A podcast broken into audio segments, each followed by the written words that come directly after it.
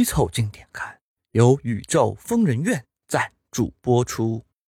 拿好这个急救包，让你散值不再掉。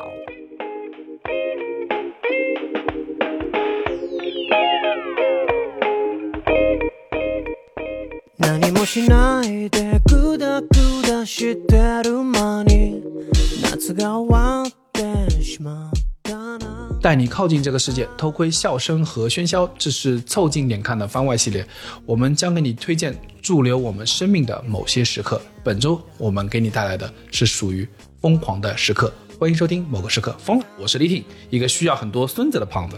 我是包装浩，一个格局巨大的年轻人。哦呦，我是江科，一个常年边缘 OB 的乐子人。你们可以在各大播客平台、微信公众号关注、订阅、凑近点看，这样你就不会错过我们的任何更新。如果听到什么地方让你脑洞大开、深以为然，也请别忘了为我们评论、转发，并且标记为喜欢的单集。如果周更的漫长等待会让你很想念我们，还可以添加我们的小助理微信号“拼音宇宙模特”，加入到我们的听友群里来，快来玩吧！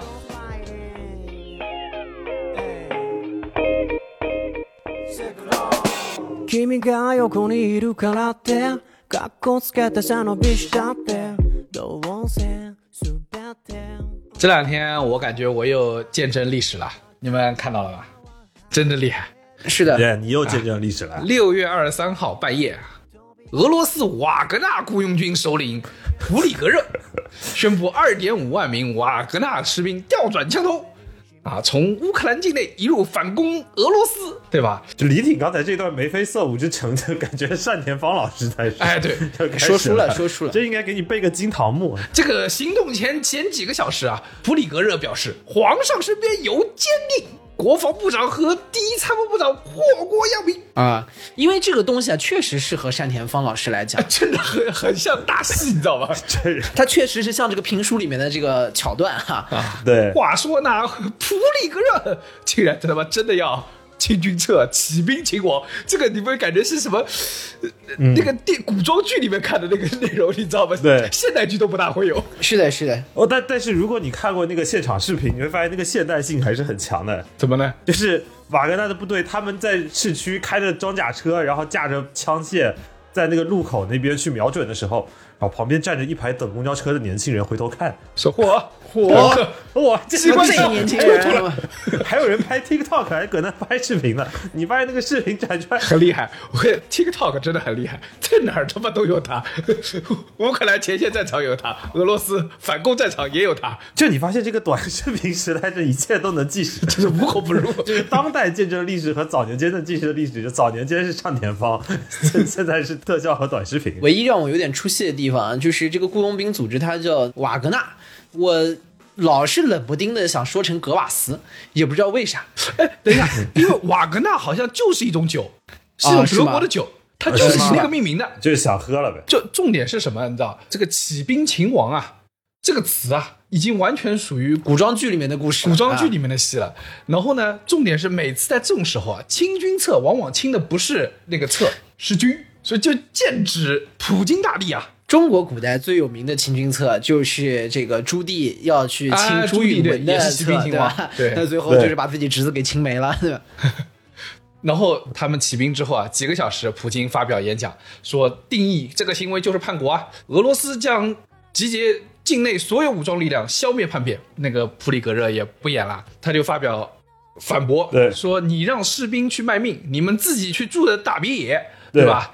俄罗斯该换总统了，他说是俄罗斯马上就会有一个新的领导人了。哎，对对对，然后瓦格纳部队逼近莫斯科两百公里，嗯，这个词也很有意思，你知道，就是一个部队逼近莫斯科两百公里之内，已经到燕郊啦，这 已经到还没那么近啊，就是我跟你说，那个拿破仑到那儿的时候可久了，拿破仑可能没到两百公里，我跟你说。廊坊肯定是差啊，不多了对，要已 已经到廊坊啦。因 为你知道那个拿破仑当年打俄罗斯的时候，最大的问题就是俄罗斯境内实在太大了，他们走进去走了一个，反正差不多走了一个月还两个月，发现哇，才遇到俄罗斯兵，就啊，没有高铁是吧？还没有高铁，就是缺少一些中国速度。靠腿儿的。所最大的问题就是，大家基本前一天晚上以为俄罗斯要完了，事发当天晚上，剧情都发展到这儿，然后大家在各种的，尤其是像我们这些铁血直男，然后就开始各种研究，然后各种的言论这个甚嚣尘上。最有意思的就是在于第二天一觉睡醒啊，发现没事了，没得事了，各回各家，事情结束了。对的，对第二天，那个俄罗斯这个普京的小弟，白俄罗斯的老大这个卢卡申科调停了这个事儿，而且呢，那个普京马上就说，哎，不算那个普里格热叛变，然后呢，也赦免所有瓦格纳的士兵，还把这个你们声称这个卖国的这个兵部尚书和大将军王拉出去砍掉，没有砍，没有砍，就是让他们辞掉了，辞掉了，嗯，下台。对，N 加一是要结了的，就没没法再留任了。说你要的不就是搞他们吗？对吧？朱棣你，哎，你想这个是，如果是当年那个建文帝如果用这个方法的话，可能就不会被杀了。朱棣你不是说清君侧我把他们杀掉好不好？你别来，我来杀。啊，不是一回事儿，不是一回事儿。这个跟普京大帝在俄罗斯的威望还是不是一个概念，不是一个概念，对对吧？但是这个事情我们可以看到，反正他也妥协了。但是呢，我们作为广大的吃瓜群众呢，就一觉睡醒，发现哎呀，这事儿。就这么结束了啊！我研究了一下这个事情，发现最大的受益者就是，呃，苦中作乐吧，也就最大的受益者就是莫斯科人民啊、就是他们好像啊，因为这事儿放了一天假，有啊，也没也没调休啊，对，也没也也没算调休，白送一个端午这个很关键。啊，对对对对，突然发现他们也过端午节了。就这里头的一个指导思想就是，如果你不想调休，要付出多大的代价？我天哪，这可不得了！所以你看，这短短的一天啊，我们经历了安史之乱，对吧？然后马上又变成了马嵬坡兵变俄罗斯的安史之乱啊，对对对对。我们刚经历了那个俄罗斯的这个安史之乱，马上又变成俄罗斯的马嵬坡兵变，皇帝和节度使叛军达成共识了，对啊，对？吧？我觉得这个核心就是你前面定义了那么多大的场面，一觉醒来发现原来是都鸡巴哥们儿。啊，对，这么哥们儿。反正我第二天睡醒了之后，一拿手机就是说啊，散了，这就散了。就就这，而且这个这个事件里面啊，我就发现一些很很有意思的事情。第一个，这个瓦格纳的这个老大，这个普里格任，他的崛起是他怎么当上这个老大的？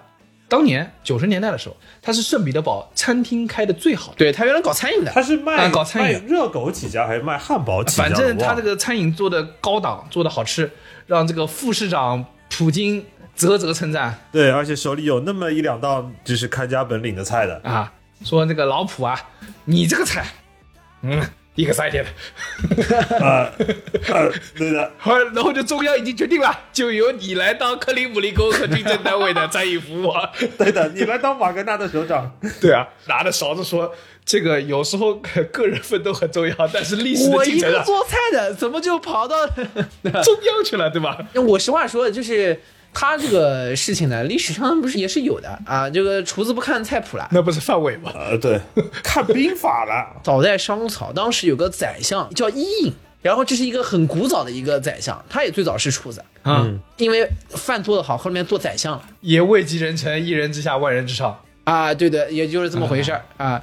所以就是你看这个东西啊，我估计他还是古已有之啊古已有之，主要还是他可能比较了解我们以前的中国历史 啊，而且比较了解我们的夏商周断代工程 啊。对 而且这个普里格任很厉害，他就是他，你看当上御膳房的总管之后，哎，靠他的一手好饭菜结交权贵啊，今天请你喝个茅台，明天请你喝个 vodka，对不对？嗯，那一不小心成了新兴的寡头，真的是很牛逼。不，他就是普京一手扶持起来的小寡头。对的，他就是普说直白点，就是普京的铁小弟。啊，是的，二零一四年克里米亚战争之后，这是第二个事情，我觉得很有意思。这个克里米亚战争之后呢，他普京还给了他一支私人武装，就是你知道在国境之内有一支就是不属于国家部队的武装。然后呢，因为他很好使唤，就是别人不是就是国家正规军嘛，你不能干脏活累活吧，你不能就是杀一个人啊什么之类的。哎，这个部队可以，这不就是国家指引黑社会吗啊，？就这锦衣卫什么之类的，你知道吗？这种不是这种雇佣兵啊，在西方国家他们没有党指挥枪这套系统啊，前指挥很容易出乱子，一一还是。还是容易出这种乱子，而且就是其实你在这西方，包括美国的黑石公司，有很多这种雇佣兵的体啊，系。对对对，黑石有自己的雇佣兵的。他这些雇佣兵的体系呢，主要就是在去做一些见不得人的勾当的时候，比如说去个第三世界国家策划个什么武装暴动，对吧？这搞搞点什么暗杀谋杀，就是就是搞这些事情的。我跟你说，就是见不得人的事儿都是搞他们的。但是为什么在俄俄罗斯它出现了一个这样的状况呢？就是主要是这个厨子他掌握的这支这个雇佣军部队啊，后面越发展越壮大了。哎，是的，是的，对你想这个普京给他的这个权利啊，到后面到什么程度？就是他特别爱用，然后呢，还允许他特许他招重刑犯入伍，就是你只要在他的部队里待上上了战场，待六个月，什么罪行都全面。哇，这天呐，感觉很像古代的一个故事，你知道吧？不，你上战场待六个月，可能连命都没了。不像在一个现代国家发生的一个事情。对，而且这个事情啊，特别像那个有的时候你玩一些什么古代什么战争游戏里面出现的状况，因为这一支雇佣军那个瓦格纳啊在之前跟俄罗斯的国防部签了一个五十亿美金的一个合同，就是去参加乌克兰战争要拿下哪一个城市。啊对吧？你看这个游特别像你在玩游戏里面出现的事情啊，对对对对 对对，那肯定五十是接了个 接了个副本，对，接了个副本，对奖金有这五十个亿个这个副。本的奖励是五十亿。对，就五十亿就是你要是花了二十五亿就把仗打赢，就赚钱啊，亏了到时候算你的。而且关键是他拥兵自重之后，哎，翻正割据了，你知道吧？啊，也不是翻正割据吧，反正就是在这个里面后面出现了矛盾，因为这个事情为什么会产生矛盾呢？很大的程度上是也后面发现雇佣兵的这个体制在俄罗斯呢，就是确实有存在它的问题，普京也发现它的问题，所以说其实在今年六月份的时候发动了一个整个的改制。啊，对，要收编他们嘛。要求要收编，其实要重新啊跟他们签合同，其实本质上就是收编嘛，对吧？但但是我跟你说是这样的，你这件事情要分开来看。你说收编这件事情，普京有多支持吗？也不完全是，他有点像嘉靖，就是我在后面，我们的那个俄罗斯国家部队一支力量，然后瓦格纳部队是一支力量。其实你知道吧，车臣武装也是一支独立的力量。啊，对啊，就是车臣是很神奇的一个存在，在解呃在普京铁腕解决了车臣事件之后，给车臣的部队保留了他当地的武装，这是很少见的一个事情。对，打乌克兰不是车臣部队也去了嘛？后面中间不是还放假回家了嘛？对吧认了嘛，老板不干了。他 那个老大不是那个就是胡子长得很酷的那个样子。这李挺李挺大胡子版，那他他每次见到普京都是普京，my big brother，you are my leader，就是就是你是我伟大领袖、伟大舵手。实际上不是的，实际上就是很经常出工不出力的。对，打了一半不是漂亮宝贝不干了吗？准确来说，普京解决车臣事件是他在俄罗斯树立自己威信的很重要的一个事件之一。是的但是在这个事情后面带来妥协的一个后遗症呢，就是他到最后保留了车臣的武装力量，但是他在这个事情通过控制车臣的方式呢，是把车臣的话事人换成了自己的小弟。这是你看，这是他常用的招式，要把这个负责人换成自己铁的小弟。就是要留一支我的部队，不啊是属于国家的。但是你看，我觉得这个中间有个很重要的点，就是以国防部长、总参谋长为主的这个国家正规军——俄罗斯俄军，他对普京来说也是一定程度的这个威胁，所以他要权衡多方势力。但是问题就在这儿啊，他为什么叛变？就瓦格纳军为什么叛变？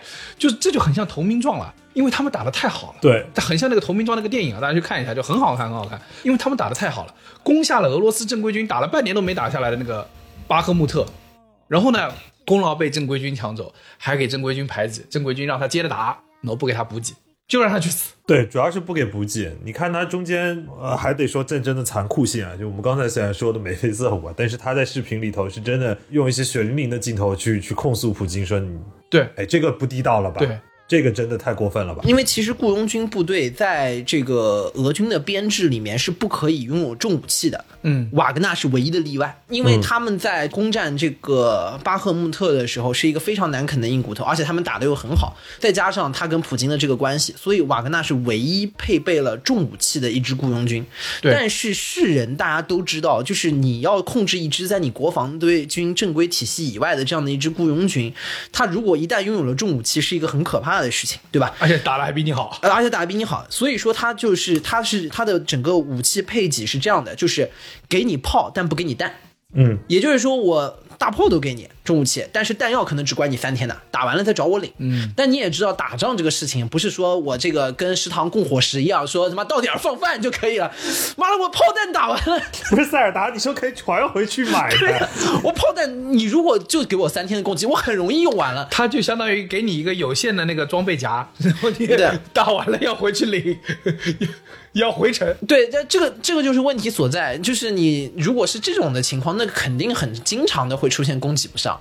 那你一旦供给不上的时候，那不好意思，就拿就拿人命来填，对对吧？这是之前，所以这个是一个就是也很无奈的事情。对，然后这就导致你想，他就跟当年那个《投名状》里面那个三字音一样，越打越少。作为这个普里格热，他他的感受就是完了，我要被打光了，对吧？那不行了，我这时候调转枪头来一发。这个事情就充分的说明了一件事情，就是当有个人武装，当有当各自的山头派系林立的时候，就会出现万恶的国民党军内部这种出工不出力的这种情况，对吧？先上地方军，再上中央军嘛。对对对，然后不是就是相互之间救援，大家出工不出力，对吧？然后这个中央军想着消耗地方军去吃掉他的地盘，地方军阀在相互斗，然后呢，就就是这种情况，所以核心就是一个问题，就是没有党指挥枪是不行的。这个事情就让我觉得这几年真是见见识历史了，还真的是挺牛逼。，对，那你就是说回来，就是这些事情吧，你一会儿刺马案，一会儿国民党军这个这些有的没的，一会儿又什么清安史君侧之乱、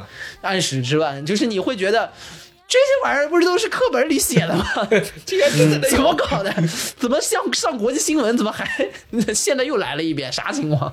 对，而且前两年也发生过好多，你之前是有课本里写，甚至还有课本里没写的一个事情。我我也想到一个例子，是在二零年的三月份吧。嗯，对，当时我记得有一篇新闻是说，巴菲特活了八十九岁，第一次见过美股的熔断。是应该这个股神巴菲特自己跑出来说：“哎呀，我们从来没见过美股熔断了。啊，就这一次，你们放心吧，我都没有见，我这辈子没见过第二次。对，截止到当时啊，上一次的金融，他经历过的上一次金融危机，九七年十月二十七日，差不多是金融危机那段时间。嗯，然后当时道琼斯指数不是暴跌了百分之七点多。嗯，好，到了三月九号，巴菲特经历到了他的人生的第二次熔断。”对的，巴菲特老头子坐不住了，说：“我之前这辈子只经历过一次啊。现在我这辈子经过两次，对”啊，然后见证历史又来了，三月十二号、三月十六号，我当时记得一个星期啊，连续的，老头子也连续见证历史。对 就我第一反应是不会，我们这是最后一次见到股神说话吧？但是现在证明，就是股神还是扛过来了。对但是在当时当刻，所有人也是觉得说，啊，我们又见证历史了。那段时间不是美股连续熔断嘛，嗯对吧？就是属于巴菲特说我只见过一次美股熔断，然后九号让他见一次，十二号让他见一次，十六号让他再见一次，你不是没见过吗？给你巩固一下，给你巩固一下。好看吗？天天给你看哦。老爷子活一把年纪不容易，听说你只见过一次，我再多让你见几次。所以某种程度上来说，就是收听节目的各位，如果你是九七年以前出生的，你这辈子见过美股熔断的次数和一生呼风唤雨的巴菲特见过的次数是一样的。哎，莫名的觉得骄傲起来的，不知道为什么。对啊，你跟股神见证过的这个熔断次数其实是一样的，对吧？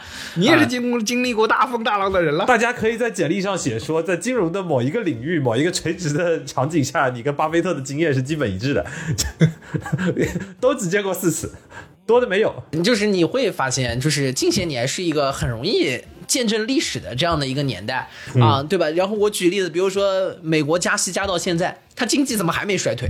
就是你照理说加息应该进入衰退周期嘛，对吧？然后你你会发现它这个已经加了这么多次，嗯，怎么还还还没衰退？有那个呢，就是美国那个债务上限，照理说是个上限吧？它这个上限提出以来四十多年，总共提了比年数还多的那个，大概四十八次还是四十九次？我说啊，这玩意儿逗的逗的玩儿的，妈的！就还是那句话，就是天空才是他们的极限了。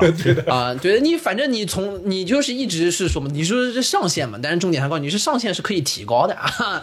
然后重点是我加息加息也不一并不一定进入衰退。老话说得好，事在人为嘛。刘慈欣写《三体》的时候啊，主要还是写早了，要不然他不会写什么杨东说什么物理学不见了，然后就自杀了。我跟你说，这个是我们现在人类这边看太多次，就是经济学已经不太灵验了，也没看谁自杀。呃，那那那何止不灵验？你看土耳其那埃尔多安经济学，啊，也不是说经济学不理念了，我跟你说，主要是我们搞经济的这一批人啊，大家都非常的 flexible。对啊就是当他又出现了个新的规则之后，可以重新去定义一下。我们那个大学的时候，我们学的经济学都是说，你这个国家通胀了，你要这个通过加息，对吧？降低利率来那个抑制这个通胀。哎，这个埃尔多安，你看通胀四起，但他却坚持降低利率，对吧？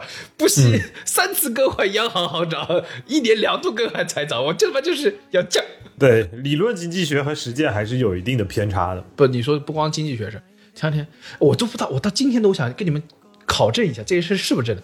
马斯克和扎克伯格约架，这是不是真的啊？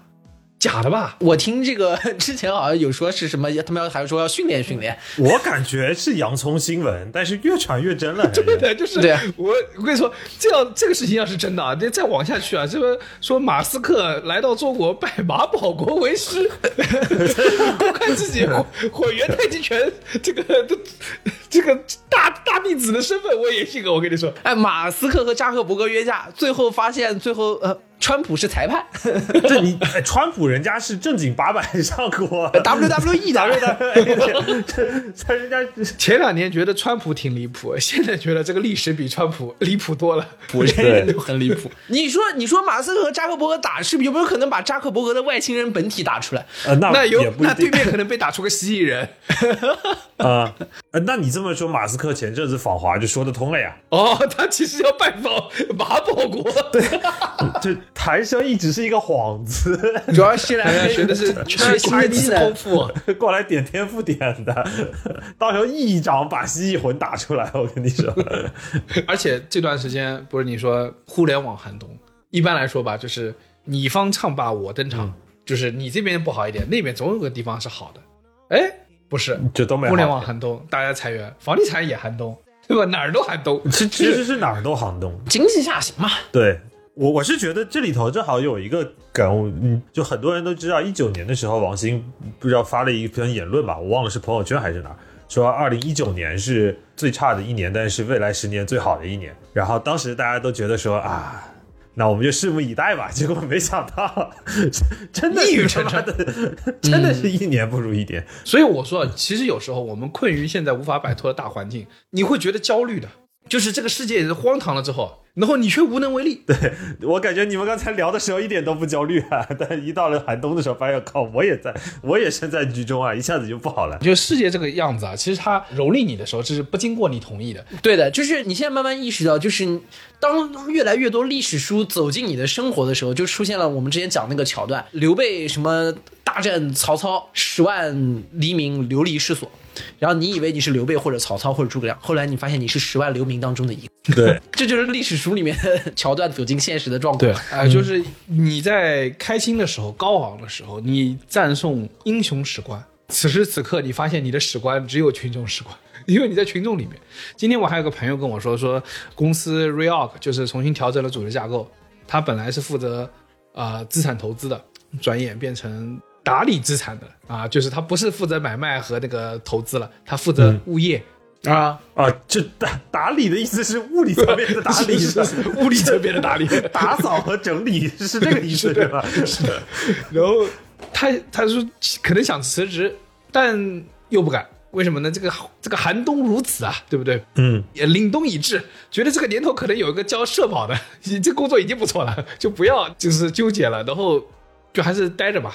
那我想想想想这个事情非常焦虑，对啊，觉得这个世界已经这么离谱了，大环境已经这么糟糕了啊、我们已经走进了历史书里了。但是呢，日子还要过，对不对？所以这集呢，我们三个小兄弟通过我们不断的实践，我们决定分享一下，就是现在在这个大环境情况下啊，你说让我们如何让你重振旗鼓，能迎难而上？做不到。我们不 不能保证，啊 我们自己也做不到。你看我们像是迎难而上的人吗？对啊，尤其讲如果有路子的话，我们已经上了，我们不会录这期节目的。对，但是我们怎么说呢？至少可以尝试来探索一下，就是在你下坠的过程当中啊，如何尝试保持精神的稳定啊？就是你在精神这个即将崩溃的时候，我们来探索一下有哪些的急救包可以暂时让你稳住。就如何让自己死的安稳、死的体面啊，死的舒心了。啊、而且你看刚才我们在讨论这个历史的状态，你就会发现，我们啊的确有一些奇妙的急救包，是可以是当你要死要死要死的时候，给你来点那个速效救心丸那个作用，对症下药的话，你马上就能用上，对吧？嗯，哎，比如这么说好了，第一个，我们说，如果你工作也糟心，然后你的外在世界也很糟心，就像我们现在面临的情况一样，怎么办呢？就到了公司想死，出了公司看看马路更想死。对的，所以这个时候啊，我们要把大环境的劣势转化为大环境其实是一种解脱啊。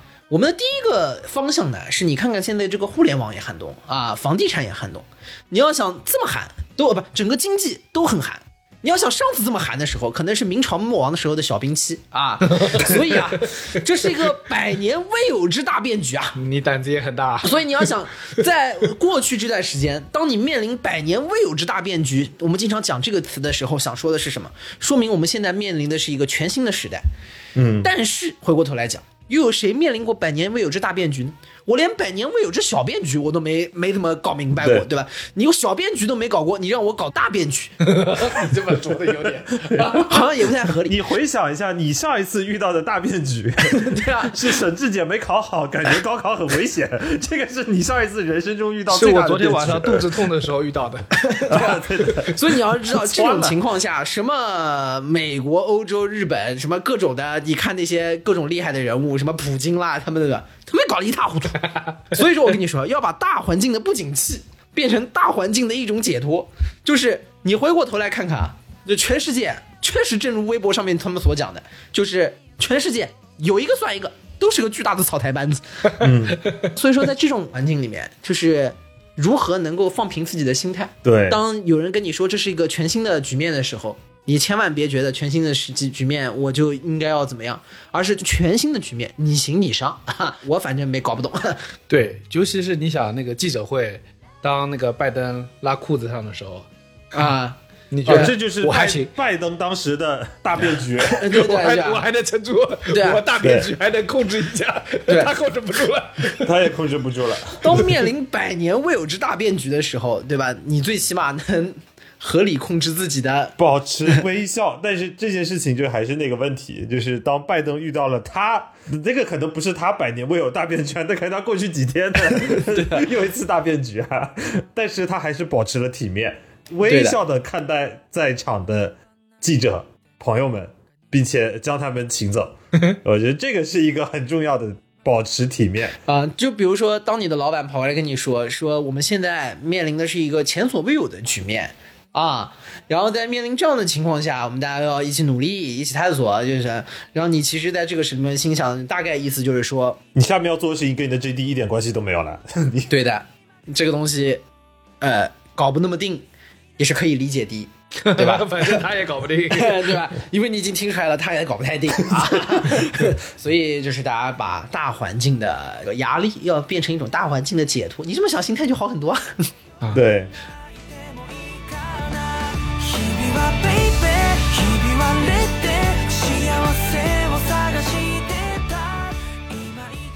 还有第二种情况，就是你刚刚说的是外面世界很糟糕，你可以用他的糟糕来缓解自己的糟糕。那下一个问题是，那如果是你自己遭遇了劫难怎么办？嗯比如说我举个例子啊，这两天不是前两天不是那个高考、中考嘛，嗯就我们看网上一片欢欣鼓舞啊，嗯，但不得不说，还是总有人考得不那么如意的，对不对？嗯有很多人这个差几分的，也有很多人差十几分的，还有人差一个本的，还有人差专升本的，就 如果插到专升本，他应该没有那么大的挫折。我说实话的，他们应该早就有心理预期了。但是你心里还是过不去啊，你觉得证明自己失败啊，对不对？或者是你十几年寒窗苦读，又得再干一年，就是我是觉得这里头有个很核心的点，因为到这个时候你再说百年未有之大变局，就有一点 说不太通了。啊，对对对，你你搁这儿再变局就有点过了。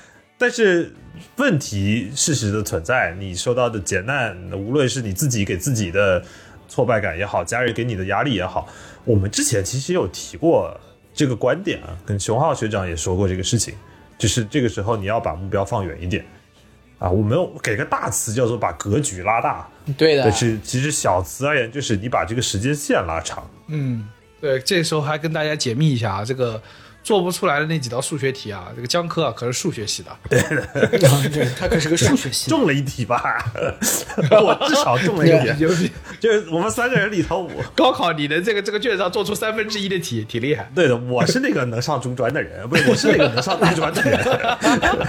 你们这帮人，你最少能做 rapper，我至少能做 rapper。但是你要说，因为我们都做不出来，所以我们现在是一个连大学都不过格的人嘛，也不是。所以你在某一个人生的阶段，会有些事情做不好，受到了挫折。其实你把时间线拉长，你会发现它会被稀释的没有那么严重。嗯，包括说很多复读的朋友，其实说实话，我现在跟朋友们聊的时候，也根本不记得他当时是复读的还是没复读的了。哎，是的，对是的你，你你没啥印象，可能当时感觉跟他聊，觉得压力很大，是事后觉得没有那么。因为你想，当时大家都只有只活到十八岁，这时候多一多一年，对，这个你人生有十八分之一，那肯定是个大选择。而且因为在十八年里面，你有记性的可能也就十二年、十三年，前面也记性不是很清楚，对对吧？那你这是多了十二分之一、十三分之一啊，因为已经进入你的三十多分之一了。虽然这么说有一点不共情，但是我现在想想，我有时候挺羡慕他们的。就是我仔细一想，他们比我的人生多过了一个暑假。那暑假在复习啊，这暑假有什么好羡慕的？这是战术啊，不要他也是暑假呀，我 你你现在的工作压力会比复习轻松多少吗？对对对，现在没有暑假，啊、要哭了。所以这种时候就拉远点看，对吧？你不要凑近点看，拉远点看，对吧？这也是让自己能够排解一下的一个方式之一。因为你人生很长，你拉远点看了之后呢，你当时当地觉得过不去的事儿，回头看看，对吧？就是怎么呢？历练嘛。有，我就你你这一话说出来，我又想起职中学长顶着个小中分头对着我在那嘶吼了。啊，就是有打过辩论的朋友们都应该去看过一个名场面，就有一年的国际大专辩论赛，对吧？职中学长的经典名句啊，顺境逆境哪个更能够有利于人的成长？那学长那个经典辩词，对吧？就是逆境那边就是怎么历练嘛，历练嘛，对吧？就是所有的事情，你只要从通过这个思路去想一想呃，，通过这种攒经验值的这个思路对的，去思考，呃对都都还可以，只要不掉经验值都行。嗯，对的，就是你很多的事情回头看看，就是无非是拓展了人生的宽度啊，拓展了人生的广度，历练嘛，这种思路最适合什么？最适合应对你生活里面的一些负面异常值。对，就是你有的时候会觉得，我操，我怎么在生活里面遇到了这样的狗血的事情？比如说你吃一碗面，发现里面有一只虫，倒霉事情。对的，对然，后你发现历练嘛，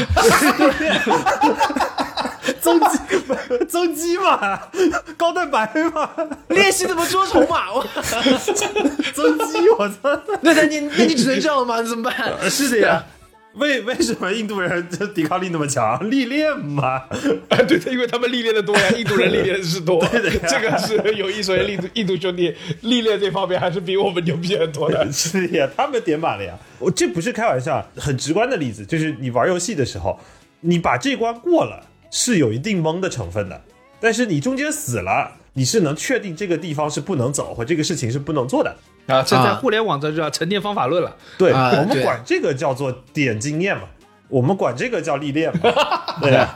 但是你比如说，你要是一直都顺说老实话，其实你是不知道人生有什么事情是可以不能做的。之前不是有个什么高考考王，妈考了几十次高考，他后面乐趣就是去参加高考。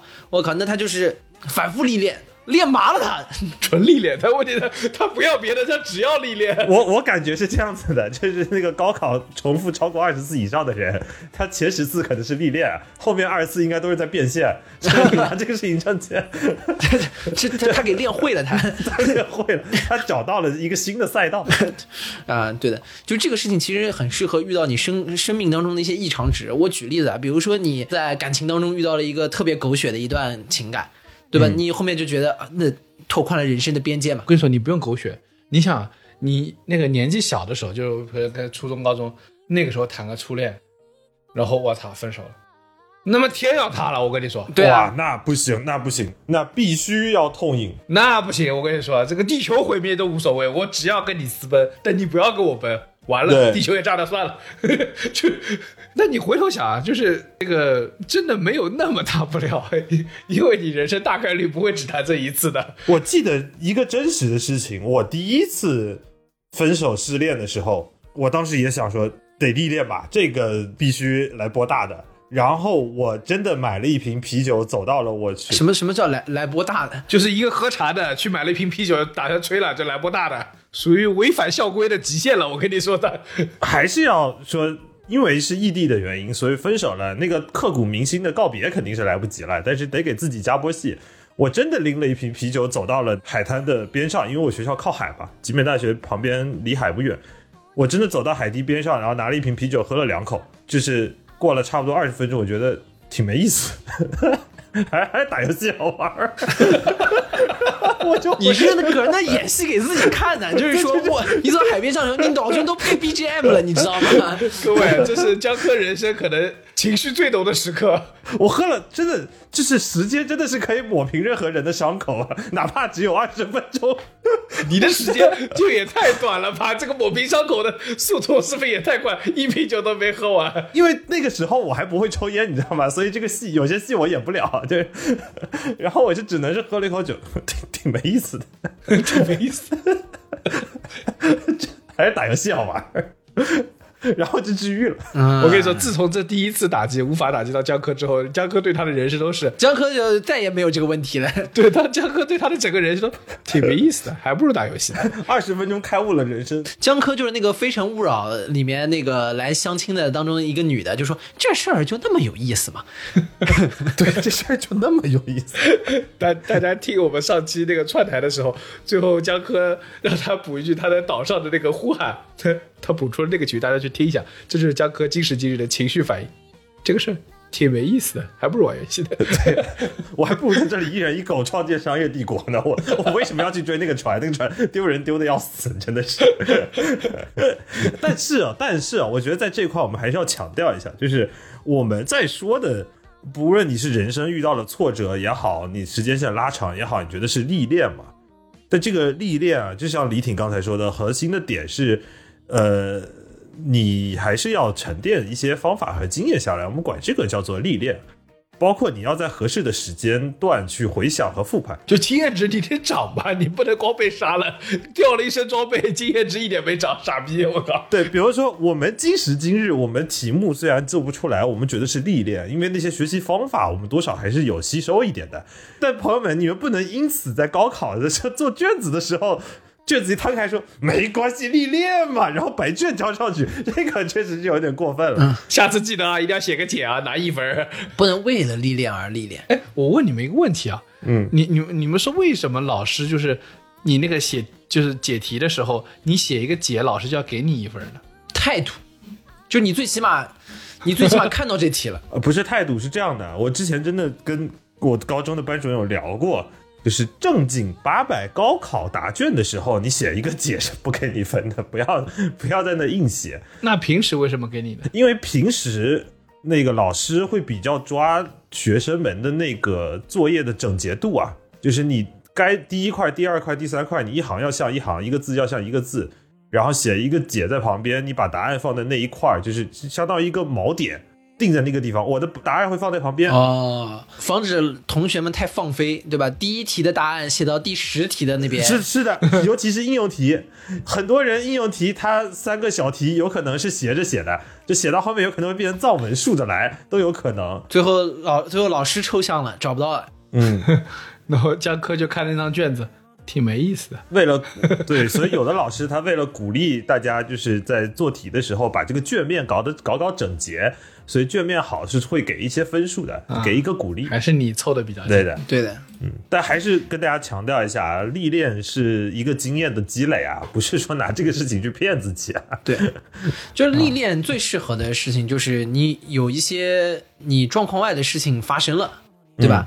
就比如说今天因为什么地铁什么停了，哪一站没停了，多绕了点路啦，然后什么谈恋爱遇到了一个很奇葩的人啦，就其实很多，比如说之前看嘛，有很多人会把自己各种奇怪的相亲故事也都也都写出来，嗯，作为一种人间的观察，本身就是历练嘛。对，你要想我今天不来这，我还见不到这样的人呢。工作里面遇到一个很难搞的同事。你把当成历练嘛？嗯，你说这种人平常我们到哪儿见去？平常到哪儿见去？你到哪儿见？你就是你去动物园都见不着。我跟你讲，其实这个事情，说实话，除了挫折以外，还有一个蛮蛮有用的一个地方，就是建立共情。就你在建立共情的时候，你遇到一些不可能理解的人和事的时候，用历练来去抚慰自己，去尝试去理解这种情况的发生的原因，是能够帮自己建立共情的。嗯啊，你啥都不历练，你也就自然不能理解为什么你这么倒霉了。刚才我们说了两种情况，第一种情况是环境不好，外面糟心你也糟心；第二个情况是环境不好，并且伤到了你，给你带来了挫折。那这时候就会遇到，还会有一种情况，就是你还在，我们都说事后，我们开始说说事前，就是有时候你在面对重大的一些抉择，现在环境不好了，我是要辞还是在这里继续苟着？比如说这种。啊啊，那你感觉做什么都会有巨大的成本的牺牲，我们管它叫机会成本，也其实也会带来一些焦虑。这个我有办法。当年有一次啊，我们就是还在打辩论的时候啊，要去打亚太赛，嗯然后打亚太赛有个问题，它卡在我的期末考的，啊，我记得，那这就很尴尬了。经常比赛都卡在期末考试里对面。，因为那个北半球、南半球那个时间不大一样，嗯，就北半球还在很激情洋溢的过暑假呢，我们正是期末考的时候，然后它卡在我最后一门，就变成我去打这个比赛呢，还是期末考呢？对啊，我说实话，两个事情都很让我的内心感到纠结。因为学费也挺贵的嘛，你要硬挂掉一门，又不是不会，那时候三千多澳币吧，你要把它给延期，反正挺费劲的。挺麻烦的流程对，因为有很大几率就是延期不成功的。对，啊，你要延期不成，你就相当于弃考，弃考的话，那那会儿一门课也挺贵的。我当时就使出了今天要教给大家的一个精神稳定急救包，在面临重大抉择的时候，我的方法是一般人就慌了，但这个时候根本不用慌。你听看一听，啊，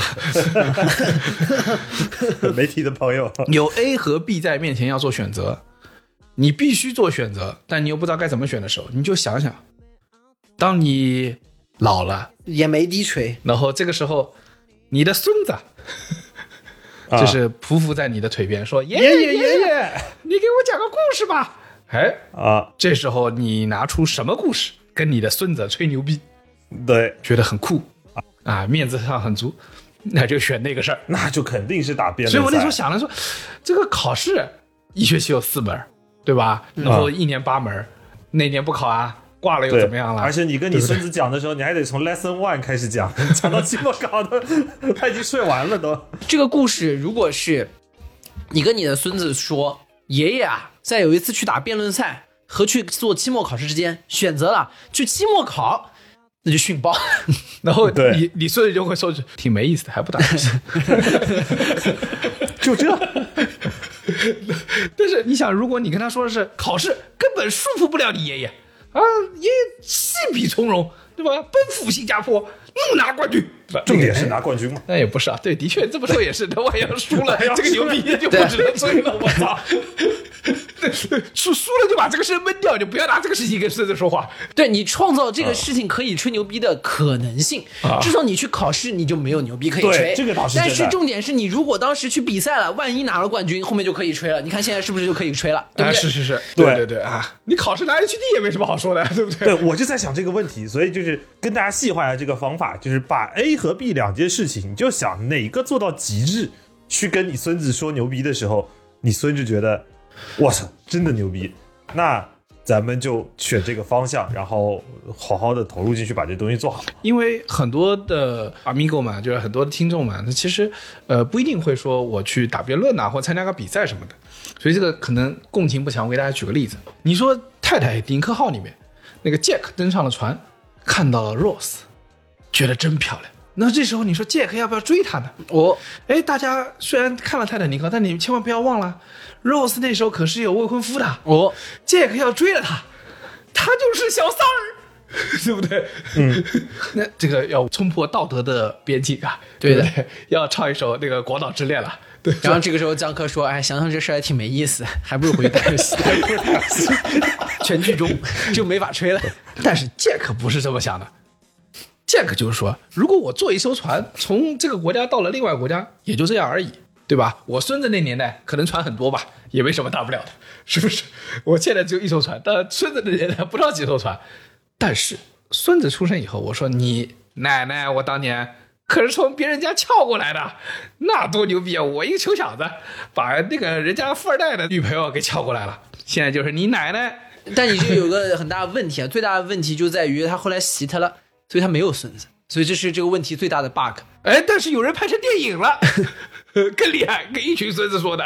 但是从抉择的角度上来说，首先他上船就不是什么合理合法的途径，他打牌骗来的一张 一张船票，那那也挺合法的吧？他是人家愿赌服输啊，他也是出老千，我有点忘了。不重要，结果能吹牛逼就行。反正钱没付啊，白嫖的啊，所以这个从他上船的那一刻开始，他给孙子的这个故事其实已经谱写好了。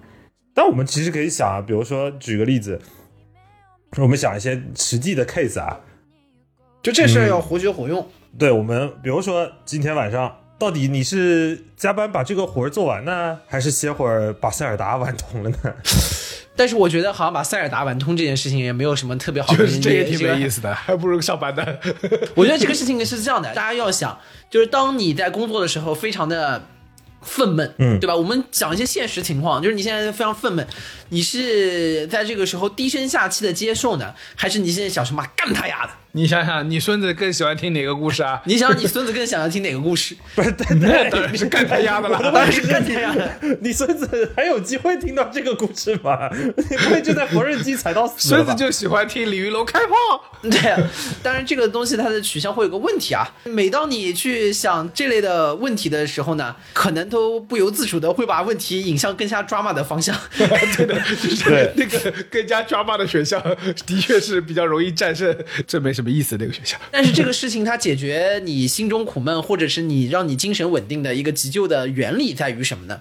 就是这是也是我们节目里面以前讲过的。当一个很 drama 的事情，或者你做了一个很冲动的决定之后，你往往会陷入一些犹疑和这个摇摆。嗯，但是在这个时候，你要知道，最起码你做了一个这个很离谱的事情啊，它可以在播客里面讲一下。啊，这个倒是啊，然后呢，这个时候就变成了一个素材。然后你的播客一直做，等你老了以后就可以跟你孙子讲说，对啊，我们没有说大家听节目是孙子的意思啊。我可没有这个意思啊！我操，你也太可怕了！没有没有没有没有没有没有，绝对没有。完全没往那边想，啊这么久穷穷必现。不是，我跟你说这个事情啊，也是要反过来讲的，就是你把事情搞得太抓马了之后啊。除了你给你孙子吹牛逼之外呢，你还要防一手，你孙子可能也会去做博客，然后把你这个故事到处在讲 就。是我有个爷爷啊，老不着调了。比如说我爷爷蛋不会疼啊这种事情，我有个爷爷啊，他的蛋是铁做的。对，你是一时吹爽了，结果你在互联网就是成为余音绕梁了，这样也不好。你以为我爷爷是跟我玩葫芦娃吗？他就是看上那个蛇精。我跟你讲，所以，这个第三种方法就是跟呃，想想你跟孙子说的故事到底值不值得说这个事儿呢？呃，适当使用，只有在重大抉择的时候使用，平时不要用，不然会把你的人生推往这个万劫不复之地。呃，会有点极端，对的。抉择可以通过这个方法搞定，但有时候啊，很多事情不是你自己选的，你是被动遇到的。我举个例子，比如说你玩游戏走迷宫，你也不想走错路线，但你就是走错路线了，去到了一个可能必死的关卡，怎么办呢？这个时候我给大家一个可以解决自己精神压力的问题啊。当你遇到困苦、遇到困难的时候，就突然的困难，就突然啪出现在你面前了。对，但大家还记不记得，在以前看动漫的时候、看动画片里面的时候，动画片里面的反派遇到这种场景的时候，那么比如说主角，哎，这时候小宇宙又爆发了，又打赢了。或者发现了他的一个什么蛛丝马迹，开快要抓到他是凶手了。往往是某一集当主角团解决了一个这个他们给他设置了很大的一个障碍之后，那这时候其实反派失败了呀，嗯，而且重点他没有想到。我设计这么天衣无缝的事情，竟然被这帮主角给搞定了。这时候主角呃反派会说什么？大家这个时候反派往往会把双手在自己的面前搭成一个三角，然后开始轻蔑的一笑，哼，事情开始变得有趣了起来。我跟你说，这个非常好用的、啊，他妈傻逼了。大家要知道，刚才包家浩真的在面前搭了个三角啊，还挺变态的。我跟你说，他真的打手了，我操！真的可以。就是当你比如说遇到一个你的项目凉了之后，然后大家都受不了了。你可这儿可这儿呢？这事儿基本就结束了啊，彻底崩了。然后一一个会议室的人都站在你旁边，然后就只有你一个人在你面前搭了个三角。这个时候，所有人都在会议室里面讨论，最后发现这个事儿搞不了啊。这个时候，你要把双手搭在自己面前，说：“哼，事情开始变得有趣了起来。你这个变态”，你这个时候就很好的消解了你这种困苦，你不觉得吗？我是增加了别人的困惑。你老板 Q 你说这个事情有什么进展？我比如给你举个例子，你自己做了一晚上 PPT，啪，没保存，我操！哎，这时候怎么办？我跟你讲，反正已经没保存了啊，这个 PPT 肯定是没有了。那这时候你就在电脑面前，双手在面前搭一个三角，说：“哼，事情开始变得有趣了起来。明天我只能口喷了。这个时候很好的就化解了你这种突然的困苦。化解了什么呀？这化解了什么呀？你刚才那个场景有一个问题，因为你在那熬夜做 PPT，然后做到一半，你没存，然后你在那搭个三角说事情变得有趣，你发现吗？办公室没有人，他妈只有你一个人。我就是做给自己看的。你出门被绊了一跤，不要着急爬起来，啊，对，这个很关键啊，这个很关键啊。双手在面前搭成一个三角形，哼 事情开始变得有趣了起来。就那个后脑勺都开始流血了，像流了一地，这样，然后还躺在地上说有趣呢。来，我问你，你要是便秘五天坐在马桶上还是拉不出怎么办？哇，事情开始变得有趣了起来。我跟你说，重点是你在做这个时候，你会让你周围的人害怕。你拉屎的时候边上到底有谁啊？公共厕所，公共厕所旁边，你在做这个动作的时候，你周围的人就会觉得，你就被你震慑住。有点东西，对啊你就不知道 不明觉厉是吧？你你就想这个画面，你在你在一个公共厕所里头，突然隔间冒出来了一个人的声音，说事情开始变得有趣了起来。对，然后就是你这个全年的考评下来了，你一打开，我靠，是个 E。然后这个时候你对着屏幕，你一看，哼，事情开始变得有这个意趣了起来在。字节可挺好的，不用有趣，蛮合理的。我我来想想看啊，我想想看，万一当我们老了以后，站在公共厕所的尿桶面前，突然发现前列腺炎发作了，尿不出来，就你等了半天滴不出一滴。啊这是你的现状吧？我跟你说，你要说 事情变得有趣了起来，因为你反正在那等也是等着。这时候你的后辈在旁边也在尿尿，他说：“前辈，到底哪里有趣？”但到我这个年纪，你就懂得有什么有趣。这事儿就这么好玩吗？不，我跟你讲，以此类推，以这个东西，就是还有其他类型，比如说，当你被你的甲方给拒绝了，你这个时候就要在挂掉电话的时一瞬间，你说一句：“这样还拿不下你了。事情开始变得有趣了起来。”对，事情开始变得有趣了起来。太恐怖了。每当你使用这招的时候，最起码有一个点，你就会让人变得琢磨不透。当琢磨不透了之后，会让人很想报警。我说实话，就没有那么大的压力。你这个基本的本质啊，就是如果你是疯了，这个世界就还挺正常的。对啊，就是当你要发现事情控制不住的时候，率先发疯。反正你做不了正派了，你就做个反派，在你这个世界观里面，可能你你也能获胜。对啊，为什么为什么一定要做那些主角呢？就是这些大反派，他们那个时候就是在动漫里面啊什么过得也挺好的。他们除了最后在那个最后一几集不好的时候，前几十集都过得可好了。然后当你那个身边的人啊，在开始演反派的时候啊，我给大家提供一个呃这个另外一个急救包，就是这个世界啊，在你出现一些不合理的事情，你又在旁边旁观的时候啊，你可以怎么做呢？呃，你不要为此感到愤怒，你就心里想，你在给全世界人民发弹幕。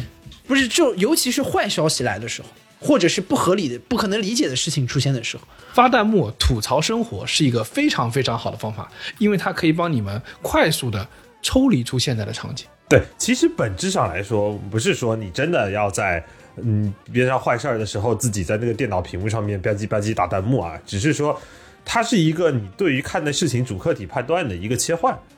就你把自己抽离出来，你现在就是一个弹幕者，你是在看一个故事。啊，对，这个时候如果你尿不出，又有方法玩了。刚才不是你做反派吗？这时候你会说进度百分之五啊，还能再坚持一会儿。你为什么会有这么多尿不出的体验？啊，这个我我猜的。我不太懂哎，就是 你刚刚是发了个个弹幕嘛？对的，进进度条还还可控。让人很困惑。你可能是我们三个里面年纪最大的，你有是不是有可能就是在这方面走在我们前面？那没有没有，还还那个身如红钟。你的事情是不是开始已经变得有趣了起来？那我们试一下这个方法吧。嗯，比如你的老板从你身边快速的飞奔过去，当你的老板突然出现你的身后，你往往会出现一种脖子一紧的情况。但是重点就是，当他快速走过去的时候，你为了克服这种有的时候心里面突然而而然莫名的压力，你可以在里面去做一种主客体的转换。你可以做一个第三只眼来看你的老板，他突然从你的办公桌旁边飞驰而过，然后你比如说你脑中就可以出一个弹幕，分明是平静无风，大概是老板追上了他自己的心吧。这弹幕了吧？你这已经到了，你这已经到画外音字幕的程度了。你在给老板在配他的镜片 没有没有，你在看强风吹拂的时候，整个弹幕从头到尾都在放这句话。啊如果他跑的姿势跟那个许家印似的，就大家看过有一次 许家印什么接受采访 会的时候，参加两会的时候，对七星种。对，你是说七星种，对而且说老实话，现在没有弹幕是没有办法看片的呀。这么严重了吗？你已经到没有弹幕都不能看片的程度。我看那个 B 站的视频，就是有时候拿电视端看小电视，因为没弹幕，我就也是不太看得下去的。因为没有弹幕，你会发现那个视频原来真的很无聊。就百分之九十九的 UP 主没有弹幕，他的视频真的很无聊。但是有弹幕，恐怖片都能看的，尤其是看恐怖片的时候，那种有弹幕，就会有那种弹幕护体，是吧？哎，对，就是弹幕护体，就跟你老板从你旁边跑过去之后，弹幕护体的属性是一样的。你的现实生活啊，有的时候就跟恐怖片是一样的，所以多发点弹幕，进行弹幕护体。对现在大家的日常生活基本就是惊悚片。对，但有一些人他可能呃这个方法用起来稍微有点门槛，因为他可能没有那么强的吐槽欲啊，或者是说他现在就没有什么话。就我最近发现 B 站的弹幕有一些弹幕是真的无聊到什么程度，就有的很小众的视频，比如某一个小众的 MV 啥的，那个弹幕没话找话，他会说对着那个同时观看人数说啊有三个基佬不说话啊不应该是你看到这条弹幕的时候，你就不是第一个了吗？啊，对，也也会有这种。我理解他这种概念啊，就跟我们小时候说谁最后一个冲过那个路灯，谁是傻逼是一样的。对的，就是当自己实在没什么事儿干的时候，可以给自己找点事儿干。对，但这里头有一个启发是什么呢？就是你可以用一些无聊弹做一个起手式，把自己从这个画面里抽出来。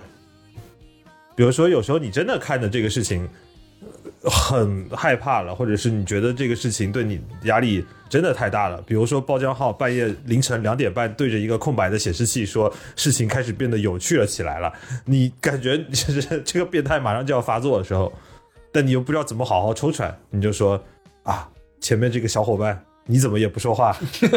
这个时候波涛会觉得你比他还吓人。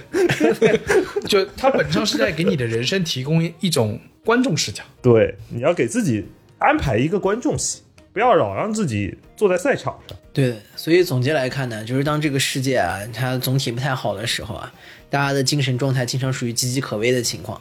呃，我们今天给大家介绍的一些急救方式呢，我说白了啊，我说的直接一点，就叫在整个世界疯掉之前，我们率先发疯，你就没有那么害怕。当你也疯掉了之后，你就没有那么害怕这个世界那么疯了。其实有时候你在想“疯”这个词，它本身就是一种怎么说？一种社会评价。嗯，就是如果你就是因为正常人看不正常的人，或者正常人看正常的角度看不正常的角度，就是就会觉得那边是疯的。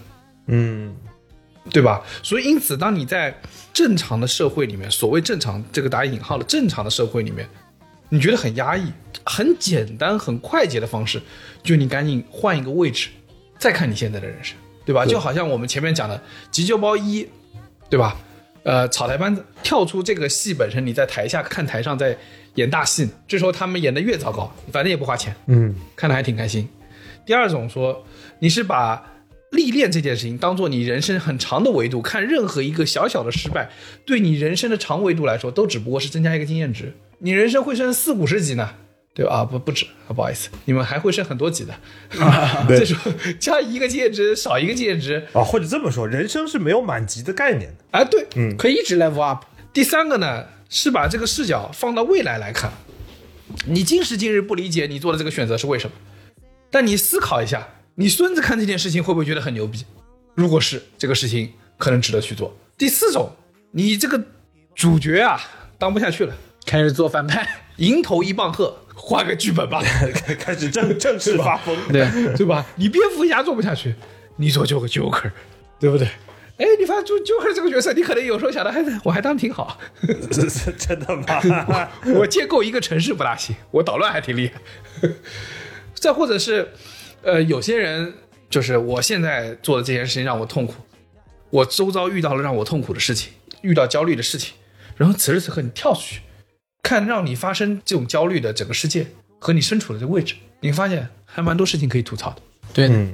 本质上啊，我觉得这都很像什么，就是你有点像是把总得有在某些时刻要把你的人生想象成一种这么说好了，大家会不会觉得玩游戏的时候你的压力没那么大，对啊，但过人生的时候的确压力会比较大，这是为什么大家喜欢玩游戏的原因嘛？那你就有时候适当的把你人生当做你转身来到了某个异世界，这个世界有很多离谱的设定，比如说老板要给你打绩效，比如说那个那个公司会裁员，这些你都把它当做这个世界离谱的设定之后，你觉得你挺不离谱的？我跟你说，当你率先疯了之后啊，这个其他疯的都不重要。《控制焦虑》的这本书的作者叫阿尔伯特·爱丽丝，他是个心理学家，然后他专门在讲说人为什么会陷入焦虑。其实很简单，就是焦虑就源自于我们对很多事物的渴望，嗯，然后呢，意识到它会失去的，或者不希望不想发生的事情去发生。你比如不希望失业啊，不希望没有收入啊，不希望被人骂，不希望被人看不起啊，等等等等。因此你在害怕这些事情的时候，你会产生焦虑。它可能本身事件是个 A，你对这个事件的处理是个 B，最终产生了你的情绪行为。就是人其实不完全是因为你发生什么事情而感到困扰，啊，是对于你对他的认知认知偏差嘛。对，因为你想，我之前说过，我有一个朋友被裁员的故事。你想，很多人都在不同的境遇下被遇到了裁员，或者是说失败、创业失败等等的。如果有些人，他可以把它当做一种历练，历练历练嘛，对他的他的处理信息的这个状态就不一样。同样一个信息过来，一个当成历练，对吧？一个还会吐槽说：“哇，我干的还不错呢。”另外一种把它当做一种绝对化的命令，就是如果我做不成这个事儿，我就我就不行了，我做不成这个事儿，我就完蛋了。此时此刻，你就会陷入很多病态性的焦虑。嗯所以我们要做的方法很简单，就是让我们的用一种独特的视角、独特的新的信念，去替代我们现在这种不合理的信念，就这种绝对化的信念。就如果我做不成这个事儿，我就完了。因为的确是你想想看，世界上没有那么多太大不了的事情，说你不过去这个事，你就活不下去了。嗯用合理化的角度来否定自己绝对化的臆想，把你的焦虑降回到一个正常的焦虑水平，不要让那种应该成为的自己去倾压自己真实的自己。所以，我们今天从我们自己这个角度，是给大家提供了一套当代精神稳定的急救包，希望能缓解你一些些的焦虑。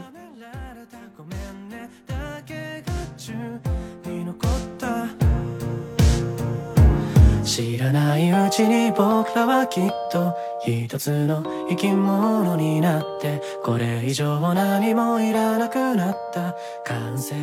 を迎えたんだよだから大以上就是本期凑近点看番外系列某个时刻疯了的全部内容，感谢收听。更多需要你凑近点看内容，你可以在微信搜索“凑近点看”，关注我们的公众号；在微博搜索“宇宙模特公司 UMC”，宇宙模特公司 UMC。你可能在未来看到更多神秘的内容。除了小宇宙，你在苹果播客、网易云音乐、喜马拉雅、Spotify、B 站、小红书、卫星视频号、抖音搜索“凑近点看”也都可以找到我们。欢迎你给我们留言投稿，当然我们也不一定采用。以上。 日々が幕を閉じるこんな時さえ出会えて本当によかったな。なんて思える恋をしたんだよ。そんな立派な恋をしたんだよ。ああ。